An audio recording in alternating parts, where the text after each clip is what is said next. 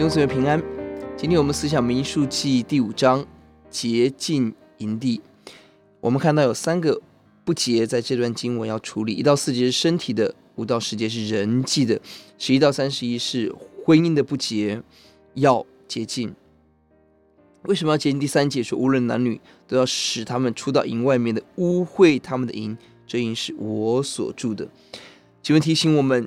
营地的圣洁很重要，教会的圣洁很重要，因为这是神同在之处、同住之处，污秽者必须离开。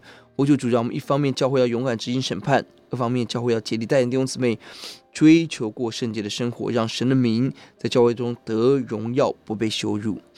而经文特别集中在婚姻不洁的这个处理上面，可见神对婚姻的看重。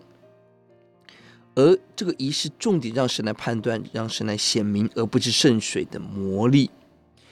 表面上看起来对姐妹很不利，我们要如何解释？第一个，只正面解决婚姻的问题而不逃避；第二个，目的不是要定罪，而是要判定是否清白，没有立即危险，不假定有罪，并且二十八节，当忠贞的妇女 不但除掉丈夫的疑心，而且可以怀孕。借此停止丈夫无尽的这个指责，我们仍然相信神的律法是好的，是使我们的自由得释放、得着医治的。